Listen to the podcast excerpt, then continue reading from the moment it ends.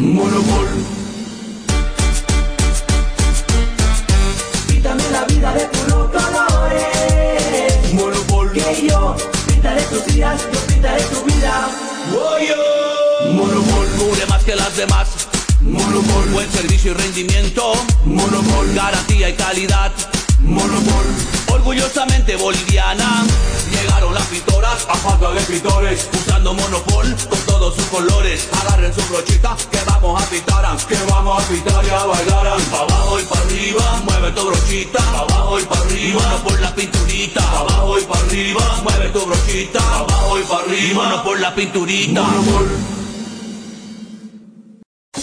Los invitamos a un nuevo podcast de Tribuna Picante, con toda la actualidad del fútbol peruano e internacional, además de otras disciplinas deportivas, aquí en Tribuna Picante. Muy buenas noches, nos encontramos acá nuevamente por la señal de Tribuna Picante, a través de Radio Go Latino y por supuesto también de Planeta 99 FM, tu ritmo. Quien les habla Alejandro Freites y por aquí también está hoy con nosotros Norway de vuelta. ¿Qué tal, Sí, señor. Muy buenas noches, queridos fanáticos. Esperando que se encuentren muy, pero muy bien, felices y contentos. Así que bueno, recordándote que estamos por Tribuna Picante, nos puedes escuchar también por Spotify cuando guste. Y recordándote que nuestro programa sale en vivo los días martes y jueves para hablar de todo el acontecer deportivo nacional e internacional. Así que bueno, disfrutando en estos momentos, como nos presentaba nuestro productor, la serie El Caribe, Venezuela ganándole 1 a 0, mejor dicho, los tiburones de La Guaira representando a Venezuela, ganándole a los Tigres del Licey que están representando a República Dominicana. Encuentro que se está disputando en el sexto inning y con un marcador de una carrera por cero a favor del equipo venezolano. Muy buen comienzo para el equipo de La Guaira, para el equipo representante de Venezuela en este caso y ante el rival a vencer, porque todos sabemos que si hay un equipo de peso en el torneo caribeño, siempre ha sido el representante de Quisqueya. Y más que estamos hablando de, de unos Tigres que son el máximo ganador de este trofeo a lo largo de su historia. Así que realmente comenzando con buen pie, un equipo de La Guaira que fue para mí muy bien balanceado, a pesar de las dificultades que siempre representa lamentablemente para los equipos venezolanos, sobre todo, contar con los peloteros que te llevaron al título. Pues el caso de La Guaira no está contando, por ejemplo, con Michael García. Eh, hay otras bajas también importantes de lo que ha sido este, este conjunto inicialmente, pero ha contado con refuerzo de esos jugadores que por la ventaja de no tener contrato en el béisbol de- organizado, en el béisbol de la MLB, han podido decir presente y dar el paso al frente para representar a, a los tiburones en este compromiso. Bueno, Bueno, Wilson Ramos, que, hablando- lo- que hace rato lo vi a Darwin, por ejemplo. Hablando de la plantilla, el 80% de la plantilla que llevó la organización que está representando a la Liga de Venezuela, el 80% de la plantilla es de jugadores grandes ligas. Y el 2% que queda, el 20% prácticamente está a un paso. Estaríamos hablando de que están en triple A y otros que juegan en una liga independiente o tienen contrato en México. Pero toda la plantilla prácticamente ha tenido experiencia grande. Exacto, jugador- jugadores con experiencia en las mayores, que eso nunca deja de ser despreciable. A lo que yo hablaba justamente y para aclarar a, a los que no son tan adeptos al béisbol, eh, normalmente eh, los jugadores que hacen vida en las ligas mayores se les permite, si son caribeños, jugar en las ligas invernales, como le dicen, como le denominan los norteamericanos, en Venezuela, Puerto Rico, Dominicana y México. Estos jugadores, ah, hay jugadores que han tenido experiencia en las mayores, en el mejor béisbol del mundo, y tenemos la suerte ahorita de que el representante de Venezuela, Tiburones, cuenta, como indicaba Norris, con un 80%. Pero ese 80% es de jugadores que han estado en las grandes ligas en algún momento, ya que muchas veces los jugadores de mayor jerarquía, y pasó con Ronald Acuña Jr., que no, no, pudo terminar eh, jugando, disputando el título como él hubiese querido con el equipo de, de tiburones, o por ejemplo con su primo Michael, que sí fue pieza importante en la final, pero tuvo que lamentablemente despedirse en esta fase, en lo que es la, el clásico caribeño. Sí, señor, recordando que Michael García no acompañó en esta, en esta oportunidad a la plantilla de tiburones de La Guaira por problemas de visado.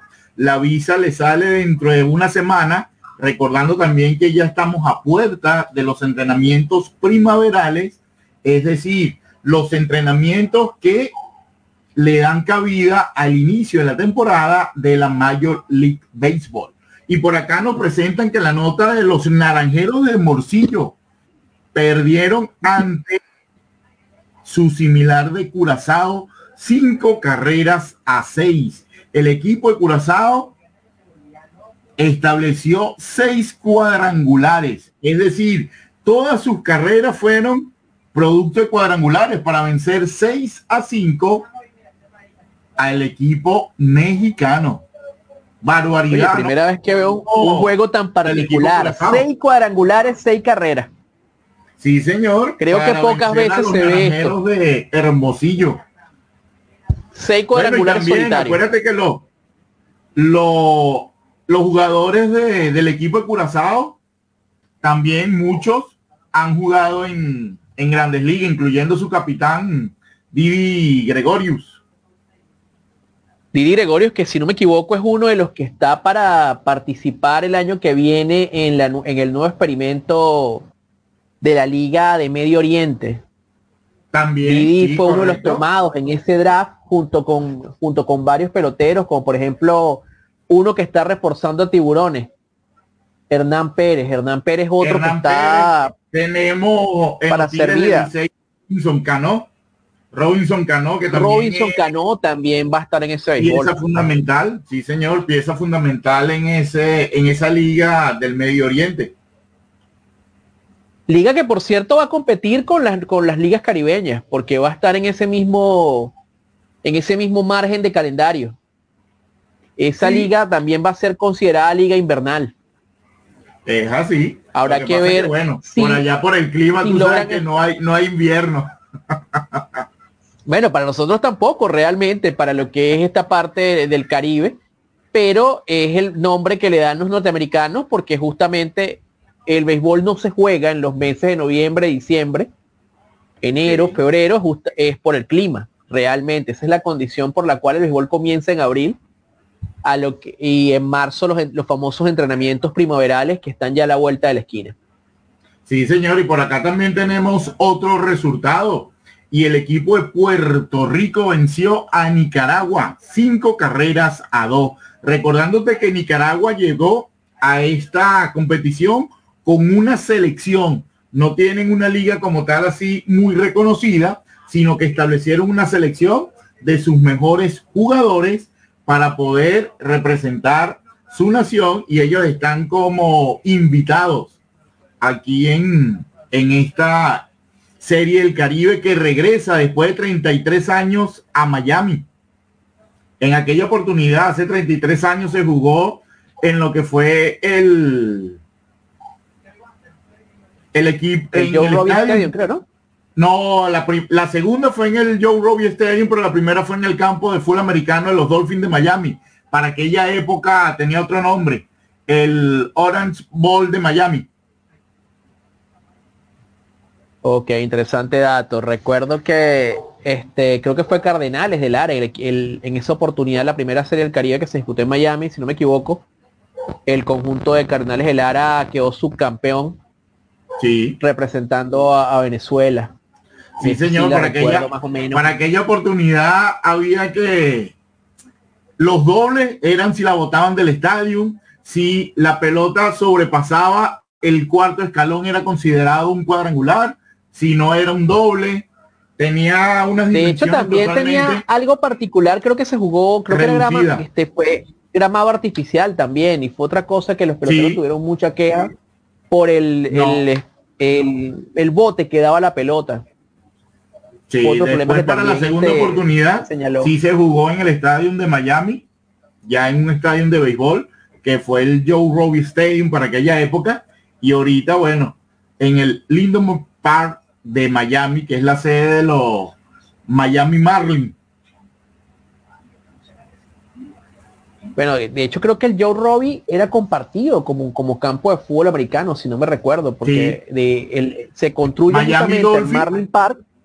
Miami y los Marlins de Miami para aquella época.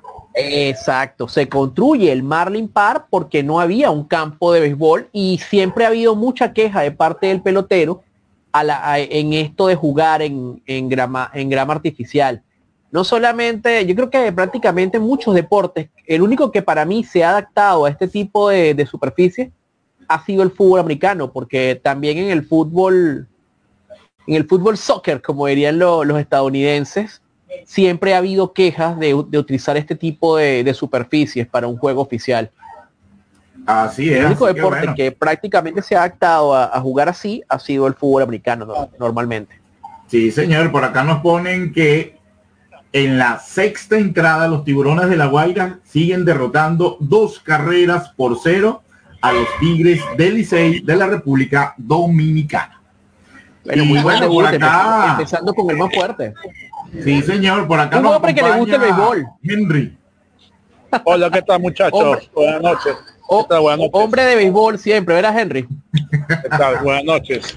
¿No hay, más, ¿No hay otros temas? ¿Están hablando de béisbol?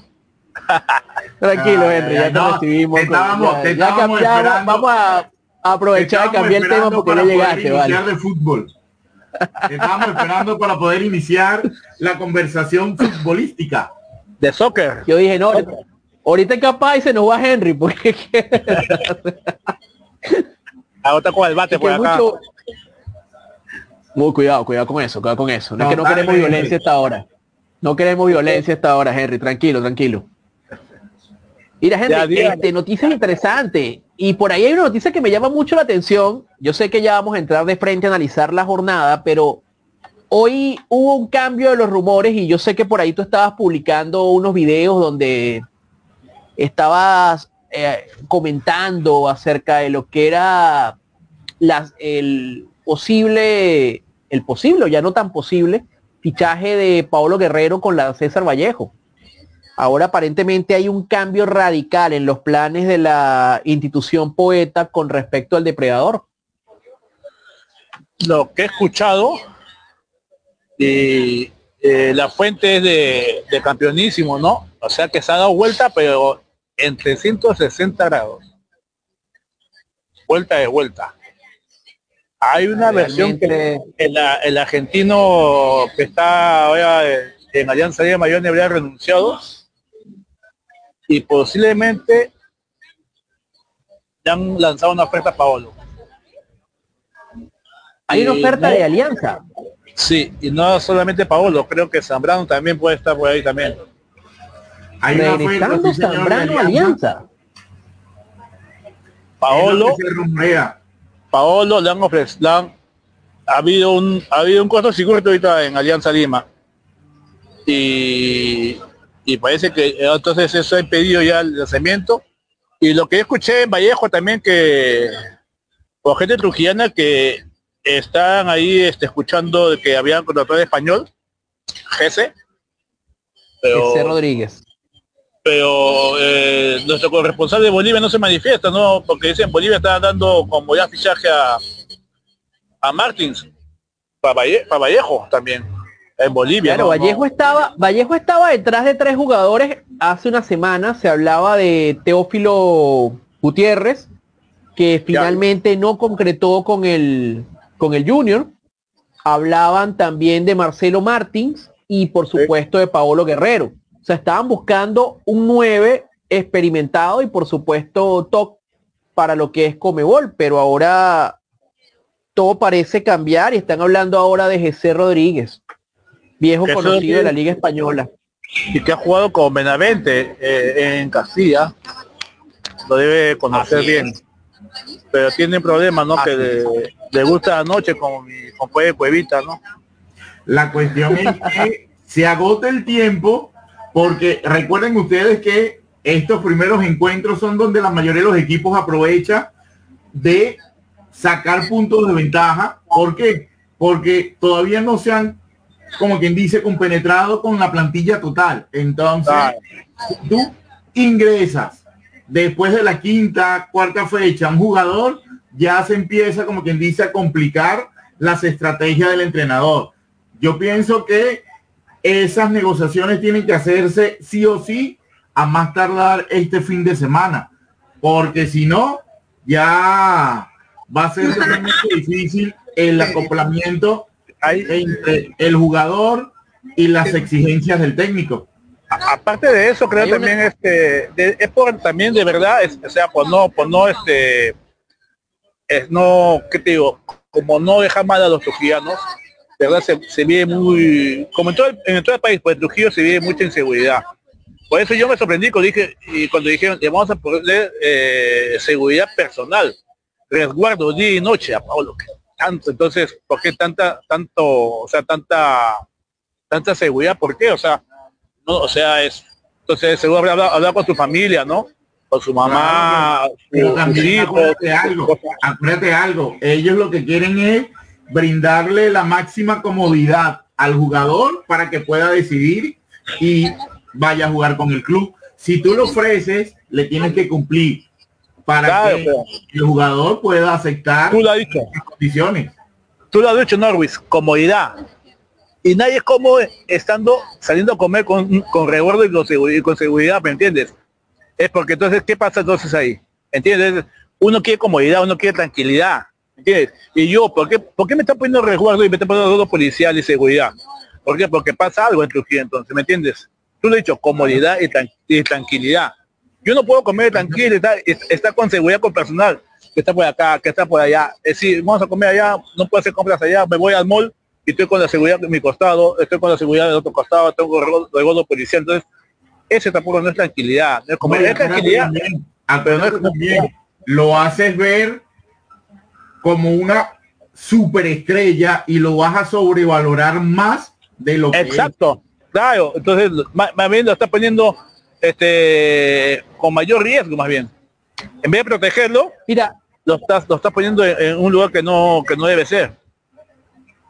Yo más que preocuparme por lo que es la parte de la seguridad, yo lo que veo preocupante es la lo que se está extendiendo la planificación deportiva de un club y eh, lo que está pasando con un jugador que quiere seguir contando para la selección nacional como lo es Paolo Guerrero. Paolo, este, se ha hablado mucho de él ya la semana pasada de la, la semana pasada no, el, el martes, nos aclaraba el periodista que nos acompañaba, Robert Sánchez de Chile, que él nos decía que más que un interés de Colo Colo inicialmente hubo un ofrecimiento de parte de la, de la gente de Paolo hacia Colo Colo. Un ofrecimiento, que una oferta que si bien no era, del, no era de sagrado, para el cuadro chileno tampoco era su prioridad inmediata y que dependía mucho de la salida de, de un jugador base para ellos como lo es Pizarro, de un juvenil. Entonces, hay varios factores que me preocupan, o sea, desde el, desde el punto de vista deportivo. Tienes por un lado un Vallejo que ha estado moviéndose muy bien en el mercado, pero que ahora no termina de, definir eh, cuál va a ser ese 9. Yo en lo personal este, no, me no pondría mi destino en manos de un jugador. Yo esperaría que el jugador también demuestre la intención y aparentemente Guerrero con ellos les ha dado un poco de larga esperando a ver qué otra cosa aparece. Eso es como cuando te ofrecen un trabajo, pero ya va. Él está buscando no, me llames, yo te llamo. Él está buscando por un lado. Y por el otro, este, el equipo está dejando también posiblemente pasar oportunidades. Yo pienso que si tú tienes una negociación abierta con tres frentes, ve cuál te conviene y sopesa la decisión que debas tomar y hacerlo en el menor plazo posible. Porque, por ejemplo, tienes un Marcelo Martín, que es un delantero que ha demostrado ser top a nivel de Comebol, ha sido goleador de eliminatorias.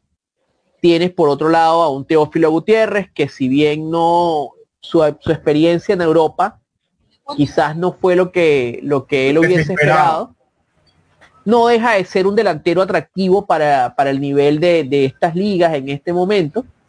Y estás apostando por un jugador que pasó por tres clubes el año pasado, como es ese Rodríguez. Me parece que es bastante arriesgado. Ese el año pasado estuvo en un club búlgaro, ahorita no recuerdo el nombre, estuvo en la Sandoria y estuvo en el Curitiba. Curitiba Tres equipos, tres equipos pasó GC en la temporada anterior. Y, y lo que marcó, creo que si no me equivoco, fueron dos goles y una asistencia. Y la mayor parte de los encuentros estuvo de reserva o no fue convocado. Entonces, él, él ha dicho que el equipo que apueste por él no está, o sea, él está dispuesto a darlo todo, que no pierde su tiempo, pero tú bien señalaste que es alguien adecto mucho a la, a, la, farra y hay que ver si de verdad puede acoplarse a los intereses de Vallejo. En ese aspecto el más, más profesional son Paolo y, Marcelo Martins. Totalmente. Sí, coincido también. Viene también con un cartel grande, ¿no? Hablando de la universidad. Paolo viene de ser campeón. Hablando de la Universidad César Vallejo, mañana abre lo que es la segunda jornada del torneo local. Una jornada que empieza con el encuentro del Cusco Fútbol Club recibiendo la visita del UTC de Cajamarca. Partido que se jugará a las 3 de la tarde, hora local, hora peruana. Y después, en horas estelares, es decir, 8 de la noche, la UCB recibe al Melgar. está bueno eso, está bueno. Melgar que está urgido de, de, revertir la suerte porque debutó con el pie izquierdo lamentablemente. Un encuentro que se le complicó más de lo debido y ahora necesita este, una victoria que le haga mantenerse en la pelea de los primeros puestos, ya que sabemos que es un equipo que juega mejor. Y lo que pasa que bueno, a Melgar lo que le faltó fue tiempo, porque en el partido de la primera jornada, el Cusco se le va arriba a los siete minutos, pero ellos a los 10 minutos después empatan. El Cusco le anota en el minuto 41 y ellos después vuelven a empatar en el 66. Y en el 70 ya sí no, no le dieron, como quien dice, las piernas a los jugadores y se les notaba totalmente el cansancio al combinado de Melgar. Por eso es que el Cusco Fútbol Club se llevó la victoria y sin duda alguna fue una de las sorpresas de la primera jornada de la liga local. Mira, yo lo veo más como la falta de efectividad que tuvo Melgar en ese encuentro. Eh, lamentablemente para mí Melgar tuvo para, haber sacado el resultado y, la efectividad del Cusco, un equipo que se paró muy bien ¿eh? y, que fue letal en, en las pocas ocasiones que dispuso, fue el factor fundamental de la victoria de un Melgar que parece que siempre termina adoleciendo este tipo de situaciones. Porque creo que el año pasado, o sea, no creo no, el año pasado no fue ajeno a, esta, a este tipo de juegos, donde dominaba, donde tenía la pelota, donde llegaba, generaba volumen ofensivo, pateaba al arco, pero sin eficacia. Le faltaba, como quien dice, el toque final. Así pasó, le ganó a Silazo, le ganó la U, le ganó a Huancayo. Sin jugar, sin jugar mal, que es lo triste. Atacaba, claro, atacaba, atacaba, pero no definía teniendo la manija del encuentro, teniendo el balón, y no ha sido este el caso de Melgar, un Melgar que le toca un partido en el que tiene, que está obligado a sacar un resultado positivo. Yo sé que dirán, bueno, todavía quedan jornadas, estamos empezando, pero sabemos muy bien que al haber un torneo apertura y un torneo clausura, estos puntos cuentan y pesan muchísimo. No se recupera para nada ya. Exactamente prácticamente ese es el, encuentro de la jornada de mañana viernes, porque después el día sábado tenemos ADT, recibe la visita del Cienciano a la una de la tarde. Luego a las tres y media tenemos el Unión Comercio recibiendo la visita del Manucci partido que se llevará a las 3 y 30 el día sábado para culminar a las 8 de la noche con Universitario Deportes recibiendo la visita del Atlético Ground. Esa es la jornada del día sábado. Y la jornada fuerte va a ser la del día domingo, con el Sport Boys recibiendo al Sporting Cristal. Un Sport Boys que empezó con el pie izquierdo, mientras que el Cristal totalmente con una goleada de 6 a 2. Mira, Cristal viene eufórico. De reponerse del Sport Boys. Mm, yo creo que Cristal va a salir con todo. No veo al Boys realmente como para ganarle en, esta segunda fecha a Cristal. Cristal viene eufórico de un partido en el que las cosas se le dieron bien. Porque no fue un encuentro, para mí el, para mí el, marcador no refleja un, encuentro que quizás en, en, el campo se vio un poco más parejo en cuanto a dominio de ocasiones de ataque pero el equipo de Cristal fue letal, fue efectivo y es lo que justamente tú pides en el fútbol actual. Y no veo en este momento al Sport Boys este, cambiando su suerte ante el cuadro celeste que tiene, que, tiene que mantener ese pulso. Claro. Acuérdate, por lo menos el, el Sporting Cristal tuvo ocho llegadas, seis goles. Fue totalmente contundente, llegó y anotó. Y si mal no recuerdo, fueron tres goles seguidos minutos 60, minutos 63, minutos 65. Creo que fueron el tercero, cuarto y quinto, que fueron goles seguidos, con diferencia de un minuto, dos minutos. Es decir, el Sporting Cristal llegaba con contundencia, llegaba y marcaba. Eso es lo algo, va a salir con todo. Totalmente factible. No puede salir con todo el Boys el día domingo. Si sale con todo, va a, dejar muchos, va, a dejar muchos espacios. Yo sé que va a estar con su público y todo. El Boy tiene que, tiene que defender su casa. Viene un resultado. Pero mira, yo te digo algo. esperaban más. Pero es que ese tridente de cristal que está gestando actualmente no está nada sencillo. Mira, Cauterucho demostró que viene en serio a jugar en esta liga. Aparte de eso, tienes a este chico, se me fue el nombre en este momento, el que está, ¿El brasileño? Canotti, González. No, no, no, no, González. Este chico González, el argentino. Y tienen la ventaja de que después de tantos rumores conservan a un Joao Grimaldo que sigue en un gran estado de forma. Y el volumen ofensivo que te, que te genera el equipo de Cristal es justamente lo que lo, lo que lo hace letal. Yo no veo al Boys en este momento con la capacidad de jugarle de tú a tú a Cristal. Yo pienso que Boys tiene que ser un poco más conservador en su estrategia si quiere tratar al menos de sacar un resultado positivo en este difícil encuentro. Creo que se viene goleadas, igual que el Boys la primera fecha y, la U también va a golear. Son dos equipos que creo que ya eh, van, no, no creo que, o sea, no, no, sé, no que dominan tanto, pero son van a ser más eficaces en, la definición. En la definición van a estar, porque le van a dar espacios bastante.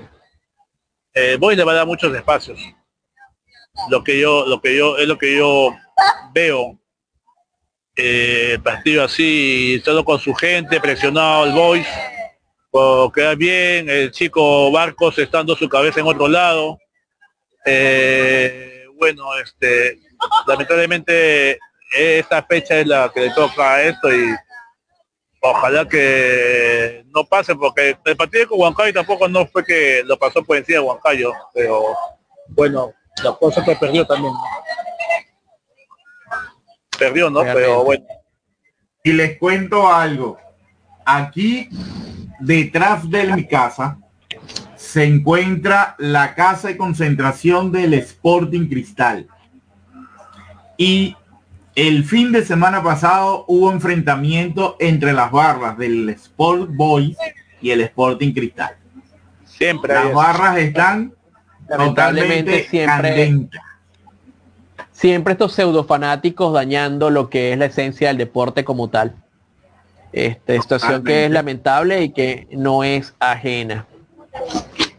Noticia que nos indican allí, Cristal jugará en el alto y Comebol aprobó el estadio.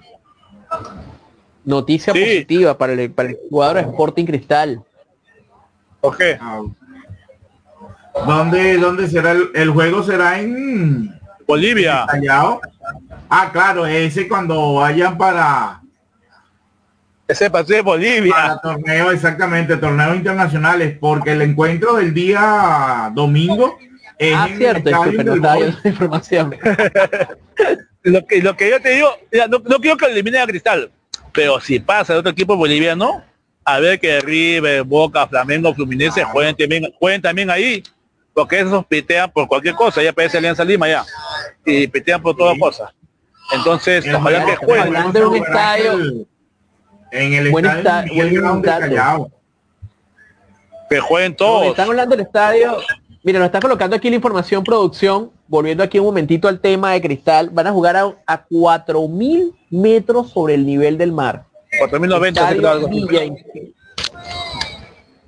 Sí. Nada fácil jugar esa, jugar esa altura. Recordemos que siempre ha habido muchas quejas con respecto a lo que han sido los diferentes campos con que dispone el país del altiplano eh, no la queja principalmente de las confederaciones de mayor peso, como lo son la argentina, la brasileña. Y lo que cita Henry es cierto, en caso de que Cristal no pasara eh, y le toque a alguno de estos grandes jugar en uno de estos campos, imagino cómo será la situación y la cantidad de reclamos que van a, generarse al respecto. Y eso, y eso va, va, a ser también acá, porque ya el Chanca ya juega local. Y lo que he escuchado es que la U, Cristal y los demás equipos bueno, los que más pesan no desean hacer ese viaje tan largo que ese día a los chancas, por más que tenga en, un avión que no es, no es este, no es el adecuado para viajar y todas esas cosas, ¿no? Eso es lo que yo estoy escuchando. Pues si ya jugó un equipo, creo que fue el Comercio, entonces ya todos tienen que jugar. Entonces todos van, todos tienen que jugar en, chancas, en andahuaylas no sé por qué no que van a van a hacer van, a, dar de, motivo eso que eh, el avión es comercial que es un avión de la FAC que es incómodo que tú no puedes llegar a que los asientos no son no son cómodos que eso bueno entonces todos siempre chapan al más chico al más inocente no ¿Me entiendes así no es si no Ruiz ¿qué opinas? Totalmente de acuerdo. Y ahora para establecer cambio de disciplina, vamos a hablar del preolímpico. Preolímpico es un encuentro que acaba de finalizar recientemente, aproximadamente casi una hora. La selección de Venezuela, la sub-23, le ganó tres goles por uno a su similar de Brasil. Óigame, qué bonito. Sí, señor. Yo como esas ayatas, celebramos con cacique. Y es así. Ya por lo menos con, con esta victoria, Venezuela entra en el cuadrangular final para poder establecer ese ese cupo para los Juegos Olímpicos. ¿Con quién más clasifica? Juega contra Argentina la siguiente fecha. No, ¿quién más ha clasificado? ¿Quién más ha clasificado? Clasificando, clasificando nada más. No, Dios, ¿quién clasificó el grupo? Brasil y Venezuela. Brasil y Venezuela, sí. Son los que el clasifican. En el, otro, grupo, ya te digo, en el otro grupo, Argentina y Paraguay. Ah, Chile quedó fuera entonces, Argentina y Paraguay. Sí. Uruguay, Chile y Perú quedaron fuera. Recordándote que Perú estableció el primer empate 0 a 0 contra Chile Después. No, no, ganó, ganó. Ganó 1 0. No, ganó 1 0 Chile. 1 0, 1 0. Perdón, 1 0. Después perdió 2 0 contra Argentina. Argentina.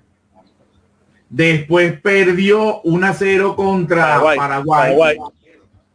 Y finalizó efectivamente 3-0 contra Uruguay.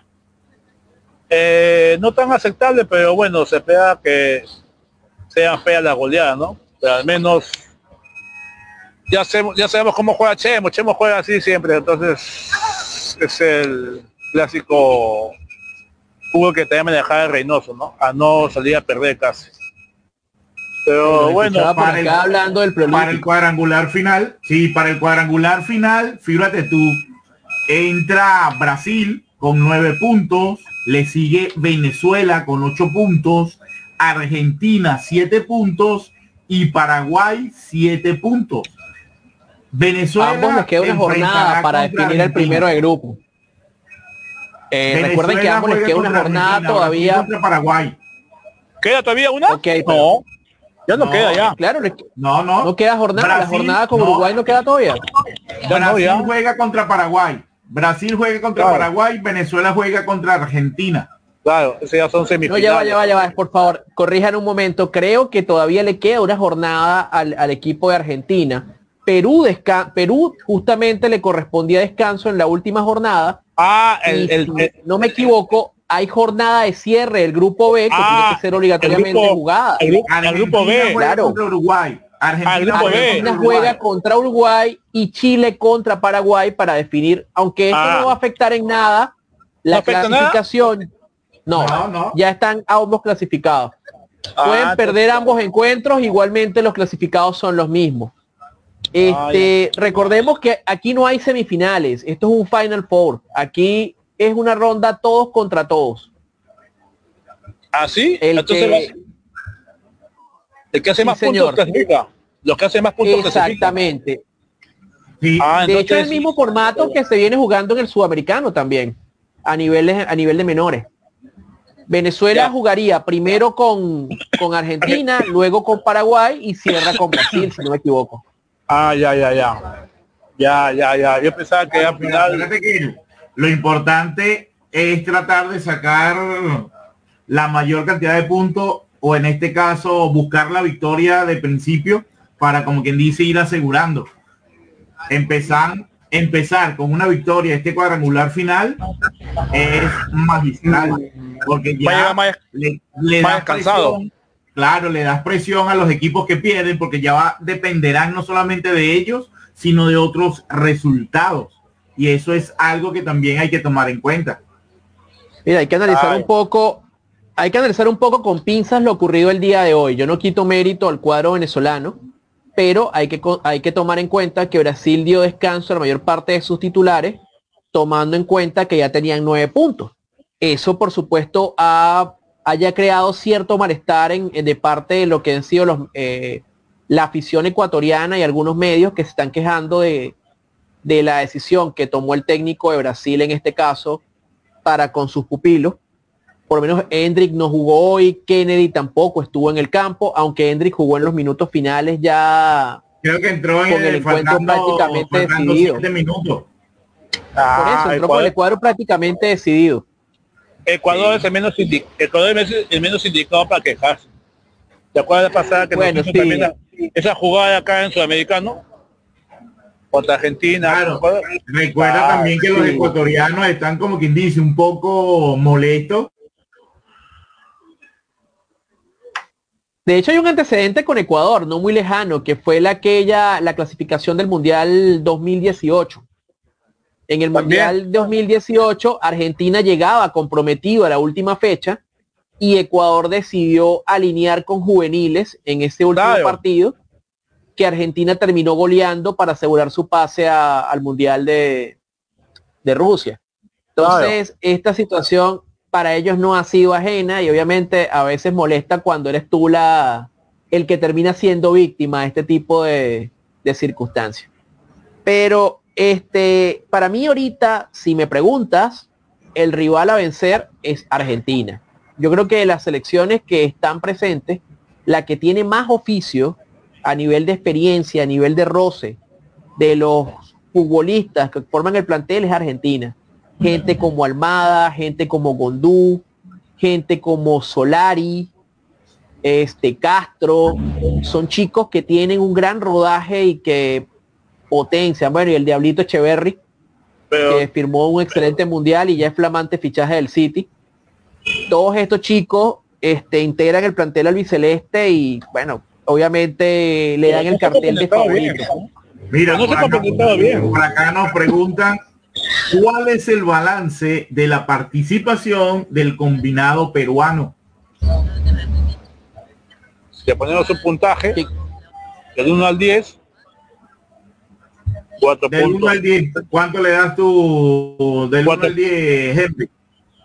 Cuatro puntos.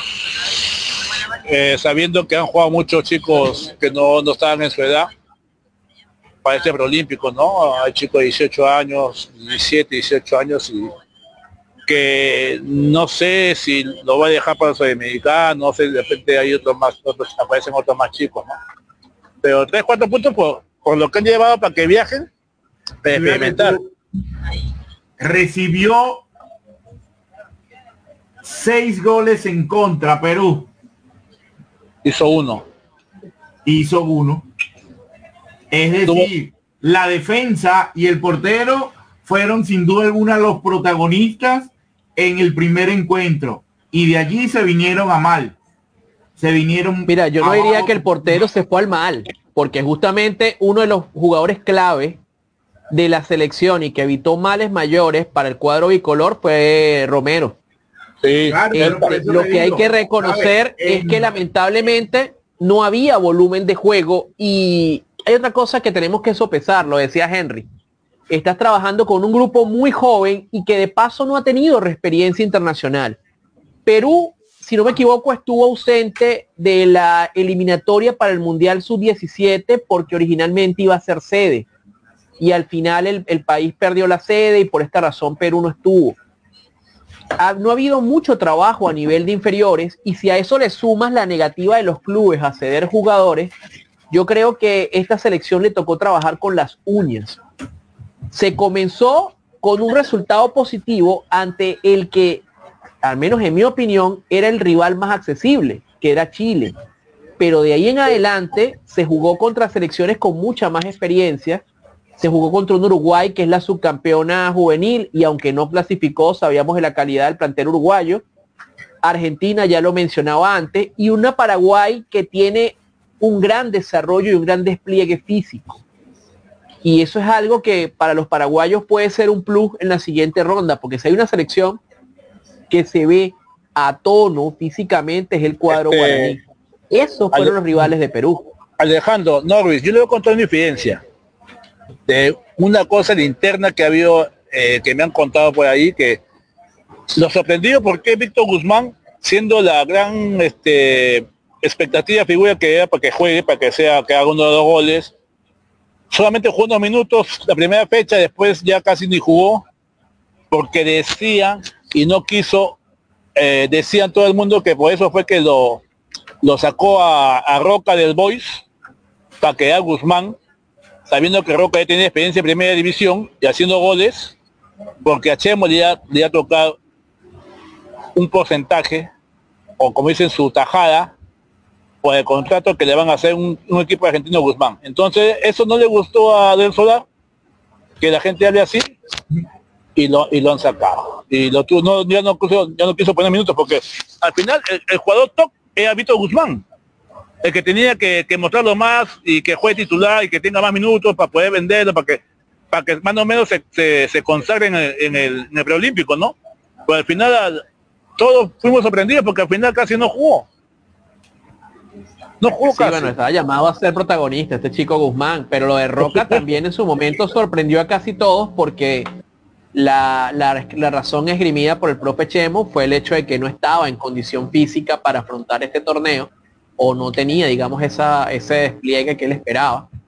Lamentablemente es marginado el plantel, pero yo te digo algo, más allá de esto, en el supuesto caso de que hubiésemos contado con la regularidad, regularidad para Guzmán y también hubiésemos podido contar con Roca, hay que reconocer que el plantel peruano no ha tenido este, muchas figuras. Por ejemplo, se pudo haber contado con un Grimaldo, se pudo haber contado con un Piero Quispe, pero bueno, en el caso de Piero era más complicado porque está jugando en México, ya su ficha no pertenece a la U. Pero el caso de Grimaldo, una negativa del, por supuesto, del, de la alianza que más bien estaba tratando de colocarlo en el mercado internacional. Y ese poco compromiso de los clubes para con la selección termina siendo este, un factor que afecta negativamente, un factor de peso. la selección peruana llevó muy pocos jugadores, muy pocos jugadores con experiencia sólida, o sea, jugadores regulares en la Liga 1. Y eso... Y mira lo que dice aquí en producción. Producción nos coloca que lamentablemente la selección no tenía delantero. No hay delantero, eso es una gran verdad. No hay delanteros en la selección. Está Goicochea. No hay delanteros. Mira, me atrevo a decir que no hay delanteros en la selección y no hay relevo para la selección mayor. Y es lo más grave que estamos viendo. Justamente vimos el partido, ustedes vieron el, encuentro con Argentina. La primera mitad, Perú jugó en su parcela. Perú no atacó en su campo. Y si no se llevó más goles, fue porque justamente esa, esa concentración de, de hombres en el propio campo fue lo que entorpeció el ataque de Argentina. Cuando medio intentan abrir algún, este, algunos espacios, fue peor, porque ahí, se, ahí empezó a caer Argentina como un cuchillo. Castro, Solari, Almada, Gondú, pusieron a, la selección en jaque. Y el 2 a 0 en ese encuentro fue un resultado, como dicen por allí, barato. Un resultado bastante económico, cómodo porque pudo haber sido peor. Más un penal que no, que no, cuando había VAR, no pudieron verificar, no un penal. No lo, no se pudo concretar. Claro, y hubiese sido por eso, hubiese sido mucho más largo. Por eso, en ese aspecto yo defiendo mucho. Yo defiendo mucho a este chico Romero porque hizo, hizo demasiado para lo que la selección, para lo que Fíjate tú que lamentablemente el nivel que contaba. La selección peruana fue una de las selecciones que más goles ha recibido, junto con Chile y Bolivia. No, bueno, bueno, Colombia, Colombia recibió ocho. Ocho, y no ha marcado goles, no, no marcó goles. Perú recibió seis, Bolivia ha recibido seis y la misma Chile ha recibido seis.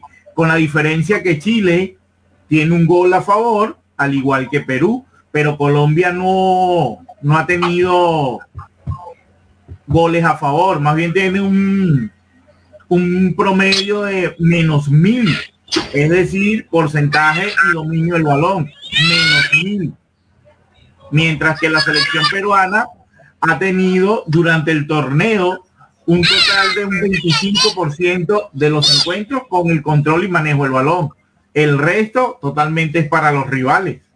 Y ataque poco también. Tú estás hablando de un promedio de 25% de, posesión de balón. Estás hablando de que prácticamente entregas la iniciativa de juego al rival. Ojo, yo no soy defensor nunca de esto de la posesión. Yo no soy de la escuela de Guardiola ni esta gente. Para mí posesión no indica eficacia.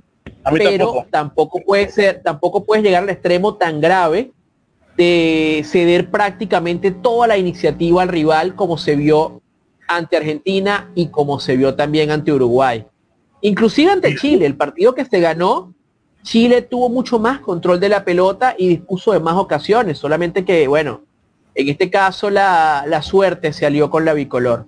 Otro dato que nos acotan por allí es y Guzmán son de la Alianza, Alianza Lima, pero no van a tener espacio en su club. Y fue la razón por la que lo cedieron. Los jugadores con los que contó Perú son jugadores con los que los clubes no están contando. Es Eso es lo más grave sobran, para la selección. Te sobran, te sobran en el club y lo mandan.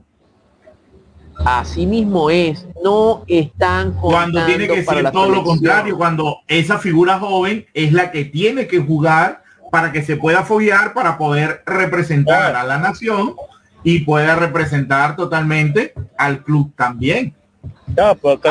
Pues, Henry? Henry, ¿tú me puedes este, recordar hace cuánto fue que se instauró la famosa regla del jugador juvenil en, el 11 de cada equipo? ¿Cómo que el 11 juvenil? El jugador, antes estaba la regla del jugador que obliga al club a tener un jugador juvenil.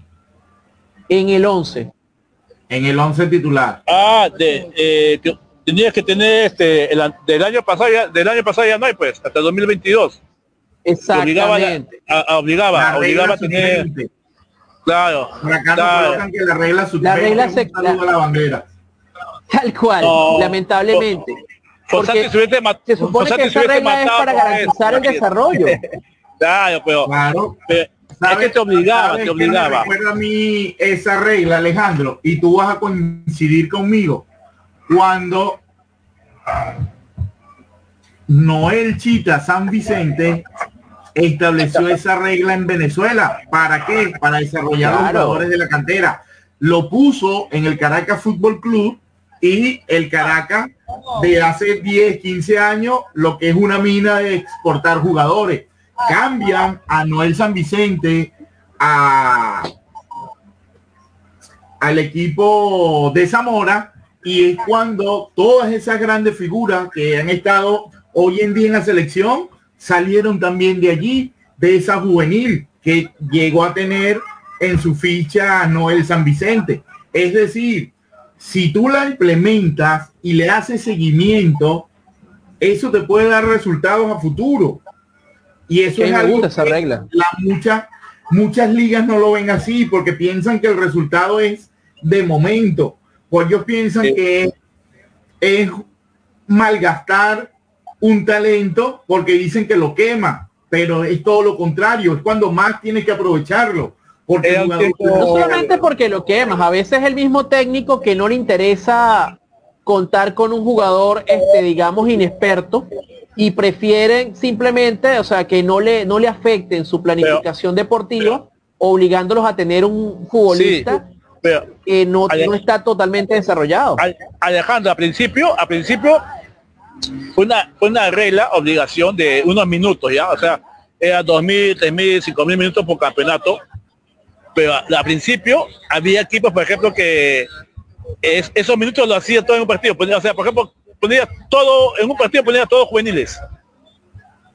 Entonces, eso tampoco era, una trampa, ¿me entiendes? Porque te ibas a Cusco, entonces ya el comerciante unido, por ejemplo, este, se veía que ah, ya, se que perder todo el mundo. Entonces, pongo todos juveniles. Pongo todos juveniles y ya aumento los minutos que me faltan. Entonces, poco a poco se fue, se fue, se fue formando así, poco a poco, poco a poco. Pero igualito, yo partiría de que la regla debería ser que hubiese un jugador juvenil en cada, en cada alineación al momento de abrir un encuentro de liga. Cada equipo está obligado a contar con un juvenil. Pero si tú colocas esta regla, también tienes que acompañarla de un compromiso por parte de los clubes de fortalecer a las generaciones base, porque ese es el otro problema. Tienes una generación, tienes, tienes una, un torneo de carácter juvenil, sub 17, sub 20, preolímpico, y nadie te obliga, ni siquiera la FIFA, a ceder jugadores. Entonces, ese es el gran, gran punto. Ese es el preolímpico, pues, Hablan aquí del chico Romero, que, le puede disputar el, el 11 abritos, el, el, flamante fichaje universitario, el arquero uruguayo. ¿Están ustedes de acuerdo? sí, pero yo te voy a decir una cosa que no sé si le va a favorecer. Britos no es convocado a su selección. Es lo que pasaba con Carvalho. Carvalho lo convocaba y, Romero tenía sus, sus partidos ahí para que pueda jugar con la U. Otro que Romero sí va a ser llamado a la selección por Fosati. Yo pienso que lo va a llamar Fossati lo va a llamar de todos modos, ya no, ya no llama a Carvalho, lo va a llamar a él. Entonces, ¿cuándo va a jugar en la U? ¿Me entiendes? Si Britos no se va, no, va a la selección de Uruguay. Y más bien a, a menos que consiga una sesión de repente. No, y Fossati lo va a llamar al chico para la selección. Así sea suplente.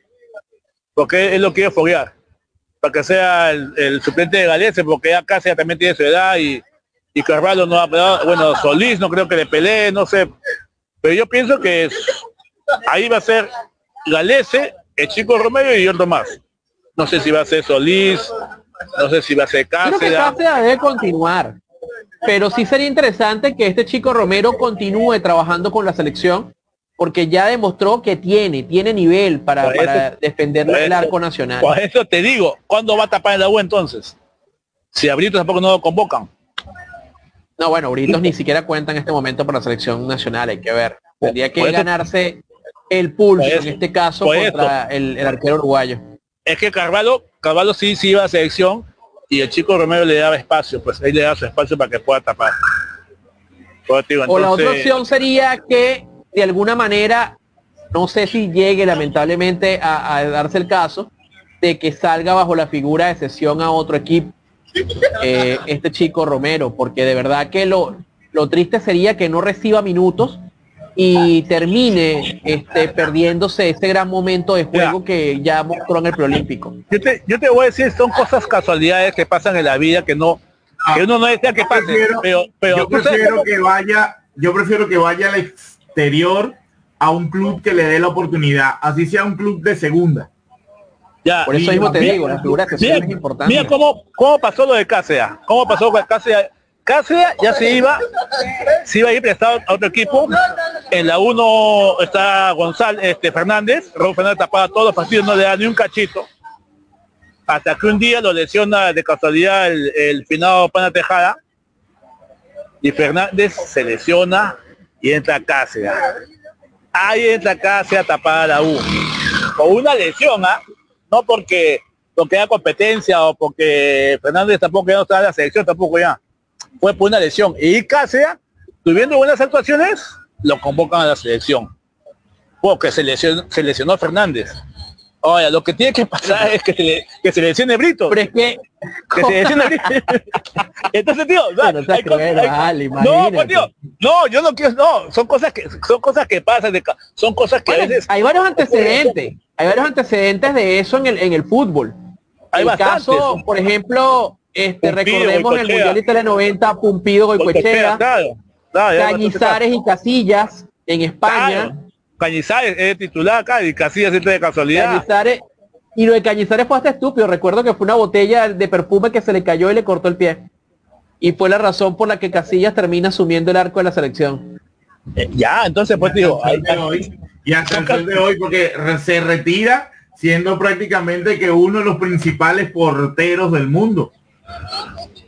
Pero entonces son, son, casualidades, que pasan, pero Alejandro. Entonces acá la producción nos coloca, una opción es que Romero se vaya a préstamo a una liga, inclusive la liga de Bolivia. Totalmente. O la de Venezuela. O la de Venezuela, ¿por qué no? Ya que regresó Wilker Ángel Fariñez para retomar su nivel. Pero, Por eso este, te digo, pero tiene que, tiene, que ser, tiene que ser titular. Fariñez no se iba a quedar en Colombia. No, no llegó a un acuerdo con el equipo colombiano y regresó al Caracas. Regresa al Caracas. Sí, señor Wilker Ángel Fariñez. Regresó este fin de semana al Caracas Fútbol Club. Es que eh, Norwich prestarlo, prestarlo a, a, un equipo, el equipo tiene que decir, pero mi, mi arquero va a ser titular por si acaso. Claro, es Entonces, esa es la condición, esa es la condición. Sí, es que nadie te condiciona así, tú no puedes ir a un equipo, bueno, o decir, bueno, no, le puede, sí. no, le puede, no le vas a dar la titularidad a ah, un no. Pero si me lo das tiene que ser, no, pero tiene que de ser repente, un equipo de segunda, tiene que ser un pero, equipo de segunda para que él se desarrolle, se fogue. De repente, de repente, tal vez si me lo das gratis, sí. Yo no pago nada, ahí sí te lo pongo titular. Es otra cosa tú vas a pagar el sueldo, bueno, que tenga continuidad ahí. Pero no veo, no veo y tampoco no sé si el, el chico querrá salir de la U. Quiera, exactamente, ese es lo otro. Si el jugador quiere salir de la U, pero claro. tiene que ser así con esas condiciones. Por eso es que yo digo, mira, tiene que ser un equipo de segunda o una liga totalmente muy, muy por debajo a la acostumbrado aquí en el nivel suramericano. Ah, lo puede empezar. No creo que tanto. Por lo menos, mira, de repente un equipo de media tabla de una liga como la ecuatoriana, la misma liga uruguaya, la misma liga de Paraguay. De okay. repente no te vas a ir un grande, pero lo importante es que el chico para mí reciba continuidad, inclusive acá mismo en la Liga 1 un equipo que de repente no tenga consolidada la posición de arquero, que le dé la oportunidad a este muchacho, porque de verdad que se la merece. Entonces que juegue Municipal segunda, Liga 2. pues, no, es que, es que, es que tampoco no, no lo puede sacar de Lima, ¿me entiendes? su hábitat es Lima. Y entonces de repente no, no sé qué presta, pero un club de Lima. Ya no se puede, Mira, no se por puede. Acá nos dicen, por acá nos dicen que se puede ir a Costa Rica no va a salir de Duarte a la Liga Deportiva a la Juelense. ¿O se fue Duarte? A la Lajuelense. Sí, a la, sí, pero no, pues no, eh, su hábitat está acá el muchacho ahorita acá. ¿Entiendes? Y, y el municipal puede ser titular, por ejemplo. El Municipal sí puede ser titular en segunda división, la Liga 2. Bueno, por acá dicen que primero debe de madurar. Tiene 22 años, va a cumplir 23 años ya. Así que bueno, chicos, de verdad que, como siempre, un inmenso placer hablar con ustedes, compartir esta hora deportiva de todo lo que acontece en el deporte nacional e internacional. Antes de despedirnos. No, no quiero hablar de Barcelona. Venezuela no quiero hablar de Barcelona. lo dejamos para el martes, lo dejamos para el martes. No, no lo queremos poner triste esta hora, vale. No, mira, mira, mira, mira lo que dice aquí atrás mi, mi fondo de pantalla. Mira, estoy en el Cat No. Ahí está tu ídolo. Ajá, claro. Tu ídolo Xavi, tu ídolo Xavi. Xavi Ves que un club son deuda. Mes que un club, Ves que un club son deuda. Algo, recuerda algo. Los grandes jugadores no siempre son grandes entrenadores. Es así. Cuando más a, veces, a veces el mejor entrenador es el que está más tiempo en la banca. ¿Por qué? Porque o el que nunca ha jugado. Analiza constantemente el juego. O el que nunca ha jugado, como el caso de Mourinho. bueno, pero, pero lo analiza con una mentalidad totalmente. Bueno, pues se anticipa a las situaciones y a los hechos. Así que bueno, para el día martes, chicos, el resumen de la segunda jornada de la Liga 1, la Liga Peruana. Hablaremos del Barcelona. ¿Será que se va a reponer? Primera jornada, primera jornada del preolímpico también. La primera jornada del cuadrangular final en el preolímpico y mucho más del deporte nacional e internacional. Y el domingo ya empiezan los carnavales, los domingos. ah, bueno, ya sabe, a lanzar agua. A lanzar agua, carnavales, con este calor. Henry se va ahora sí, la buscase la garota. Ah, sí. Sí, señor. Tiburones de la representando a Venezuela 3 a 1 a favor y derrotando a los Tigres de Licey que están representando a República Dominicana. Esperemos que continuemos con esa victoria para seguir celebrando. República Dominicana. Recordándote que salimos por Radio Go Latina y por Planeta 99.3 FM. También por Spotify, Tribuna Picante, quien les habla, Norwis Ernesto Gómez. Para la despedida, Alejandro Freite y Henry Williams. Nos vemos, chicos. Nos vemos, entonces. Hasta, luego, hasta luego. Hasta el martes. Chao, chao.